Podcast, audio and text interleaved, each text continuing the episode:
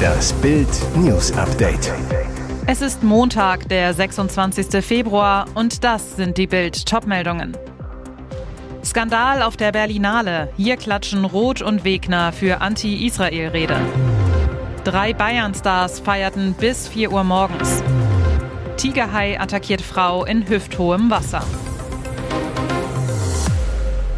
Auf der Berlinale Bühne wurde gegen Israel gehetzt und die verantwortlichen Politiker, Kulturbeauftragte Claudia Roth und Berlins regierender Bürgermeister Kai Wegner blieben auf ihren Plätzen sitzen und klatschten teilweise sogar mit. Dies belegt ein TV-Mitschnitt der Gala vom Samstagabend, den zuerst der Tagesspiegel-Journalist Julius Betschka auf X veröffentlichte. Die Filmemacher Basel Adra und Yuval Abraham hielten bei der Preisverleihung politische Reden gegen Israel. Adra warf dem jüdischen Staat vor, Palästinenser abzuschlachten und forderte von Deutschland, Israel keine Waffen zu liefern. Abraham bezeichnete Israel als Apartheidstaat, forderte ein Ende der israelischen Besatzung und einen Waffenstillstand in Gaza. Der Terror der islamistischen Hamas und ihr Überfall auf Israel mit 1200 Toten verschwiegen beide. Die TV-Aufnahme zeigt, im Saal brandet Applaus auf.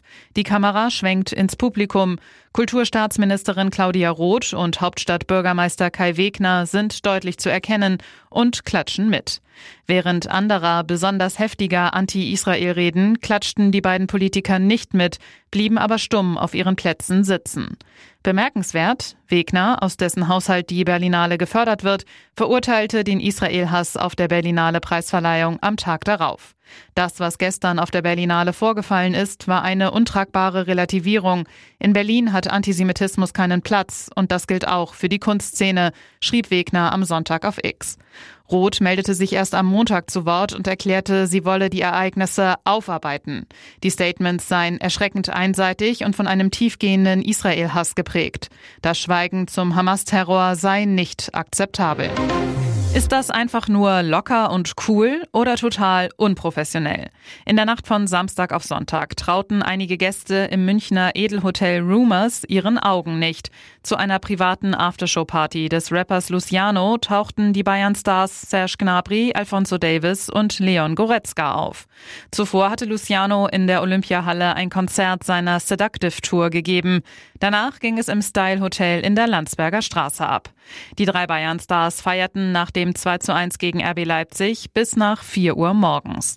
Nur rund fünf Stunden später mussten Gnabry, Davis und Goretzka schon wieder zum Sonntagstraining an der Sebener Straße vorfahren.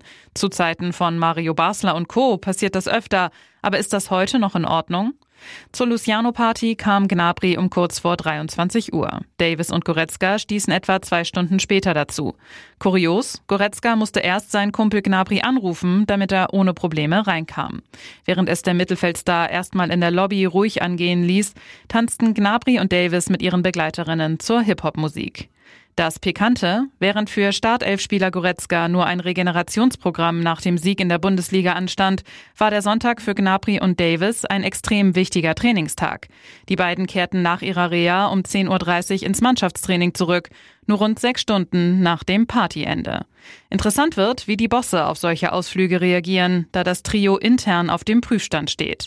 Gnabry erzielte erst ein Tor, fehlt den Großteil der Saison verletzt. Davis pokert um mehr Gehalt, liebäugelt mit einem Wechsel zu Real Madrid. Selbst in hüfthohem Wasser war sie nicht sicher vor der Attacke. In Australien ist eine Frau von einem Tigerhai angegriffen und schwer verletzt worden. Medienberichten zufolge war das Tier in seichtem Wasser bis zum Strand geschwommen. Der Angriff passierte vor der kleinen Insel Sandland Island vor der australischen Westküste. Das zwei Meter lange Raubtier biss der 40-Jährigen ins rechte Bein, berichtet die Nachrichtenagentur AAP unter Berufung auf die Behörden. Wie schwer die Frau verletzt ist, war zunächst unklar unklar.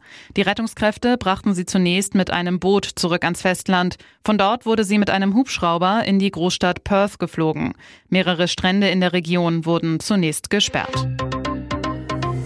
Und jetzt weitere wichtige Meldungen des Tages vom Bild Newsdesk. Eine Gymnasialdirektorin greift durch. Schultoiletten sind ein Spiegelbild der Gesellschaft. Vollgepinkelte Toiletten, kaputte Armaturen, Schmierereien, Dreck. Schulklos sind oft ein Albtraum. Nicht mehr am Schlossgymnasium in Mainz, hier greift die Direktorin durch. Schulleiterin Cornelia Groß sagt zu Bild, Toiletten sind ein Spiegelbild der Gesellschaft und einer Schule. Als die Stadt Mainz die gesamte Anlage aufwendig sanierte, haben wir mit den Schülern der 12. Klasse das Pilotprojekt entwickelt. Dieses Pilotprojekt sorgt für Null-Toleranz oder besser Null-Null-Toleranz für Toilettenvandalismus. 9.35 Uhr, erste große Pause. Vor den Eingängen, teilweise auch in den Mädchentoiletten und bei den Urinalen der Jungs, halten Schüler und Schülerinnen Wache. Sie haben Sticker an der Jacke, sind jederzeit ansprechbar, kontrollieren später alle Kabinen. An den Türen ist ein QR-Code fürs Handy, mit dem jeder Schäden melden kann. Für den Schulalltag heißt das, es gibt keine Chance für TikTok-Challenges mit angezündeten Klopapierrollen, die anderswo Feuerwehreinsätze auslösten. Keine Zeit und kein Raum für Vandalismus. Silas von Watzdorf aus der 12. Alle profitieren davon.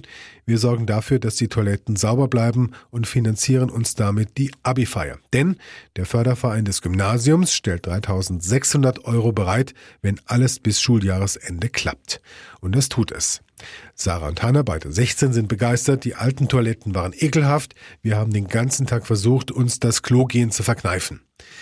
Wird am Schlossgymnasium jemand bei einem Klovergehen erwischt, drohen Sanktionen, Schmierereien müssen sofort entfernt werden. Die Null-Null-Toleranz-Direktorin Notfalls müssen Reparaturmaßnahmen den Eltern in Rechnung gestellt werden. Bruder von Weltmeister Götze mit harten Vorwürfen, Faneklar in der dritten Liga. Schockierende Szenen beim Drittligaspiel zwischen Dresden und Essen. RWE-Profi Felix Götze krachte in der Nachspielzeit mit Dresdens Jakob Lemmer zusammen, zog sich dabei eine Platzwunde zu. Götze blutete stark, musste von Sanitätern aus dem Innenraum getragen werden. Unglaublich. Götze wurde dabei von einigen Dynamo-Fans verhöhnt, nicht nur mit unpassenden Auf Wiedersehen rufen. Die Erlebnisse gingen dem jüngeren Bruder von Weltmeister Mario sehr nahe. Am Sonntagabend meldete sich Götze via Instagram, dabei schilderte er seine Erlebnisse. Gestern habe ich das erste Mal in meiner Fußballerkarriere geweint, nicht vor Schmerzen, sondern weil es erniedrigend war, mit blutendem Gesicht und unter Schock beleidigt, bespuckt und beworfen zu werden. Es gibt Grenzen und die wurden gestern leider überschritten, schreibt Götze. Der Post des Defensivmanns endet mit einer emotionalen Botschaft. Ich liebe diesen Sport und ich schätze alle Fans, denn ohne euch wäre der Fußball nicht das, was er ist. Bleibt bitte so voller Emotionen und mit diesem Feuer dabei, aber bei allen Emotionen dürfen gewisse Grenzen einfach nicht überschritten werden. Das war gestern leider der Fall. In jedem Trikot, das unten auf dem Rasen getragen wird, steckt ein Mensch. Götze konnte noch am Samstagabend das Krankenhaus verlassen. Ein großes Dankeschön auch an alle Betreuer und Ärzte, die mich gestern in Dresden versorgt haben. Hier ist das Bild News Update. Und das ist heute auch noch hörenswert. Links gegen links bei Karen Mioska. Ramelows scharfe Abrechnung mit Wagenknecht.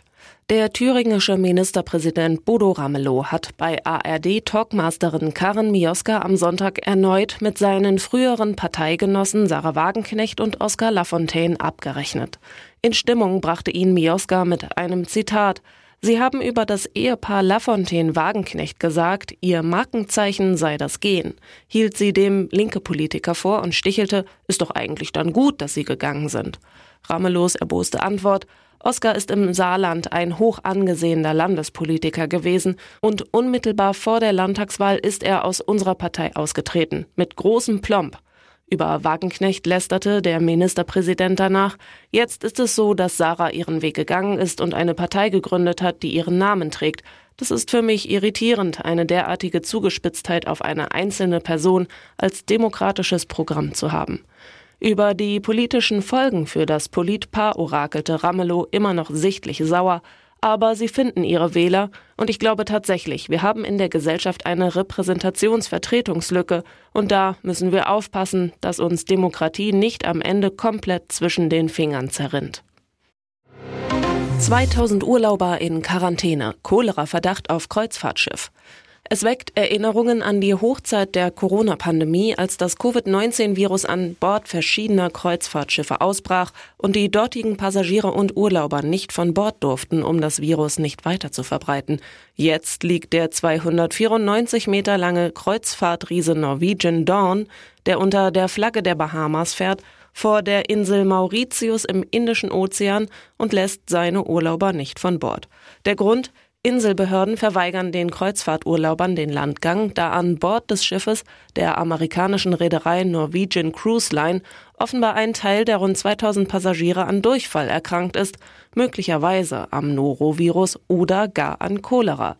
Das berichtet das Hamburger Abendblatt und zitiert die französischsprachige Zeitung Le Mauricien mit Sitz auf Mauritius. Demnach wird aktuell an Bord des Schiffes dem Verdacht nachgegangen, ob es sich bei den Erkrankungen möglicherweise um Cholera handeln könnte. Mitarbeiter der Gesundheitsbehörde der Insel Mauritius seien an Bord gegangen und hätten nun bei 15 Passagieren Proben entnommen, um die Ursache der Erkrankungen zu ermitteln.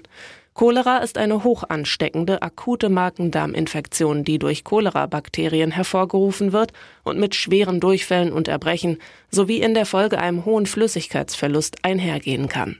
Mit Ergebnissen ist aber nicht vor morgen zu rechnen, bedeutet, die Passagiere sind mindestens bis Dienstag auf dem Luxusliner gefangen.